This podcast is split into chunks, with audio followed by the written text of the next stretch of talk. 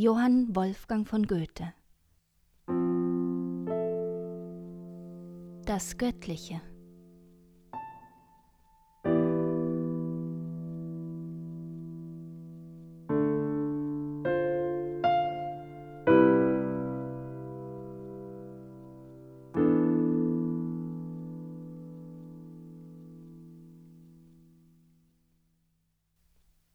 Edel sei der Mensch, hilfreich und gut, denn das allein unterscheidet ihn von allen Wesen, die wir kennen.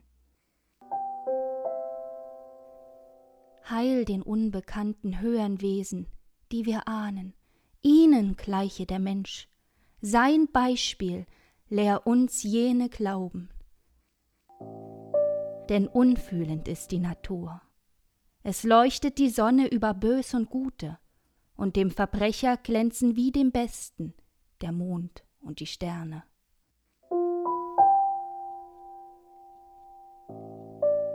Wind und Ströme, Donner und Hagel rauschen ihren Weg und ergreifen vorübereilend einen um den andern.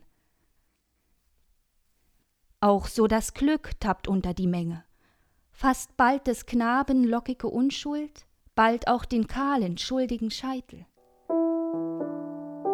Nach ewigen Ernen, großen Gesetzen müssen wir alle unseres Daseins Kreise vollenden. Nur allein der Mensch vermag das Unmögliche. Er unterscheidet, wählet und richtet. Er kann dem Augenblick Dauer verleihen.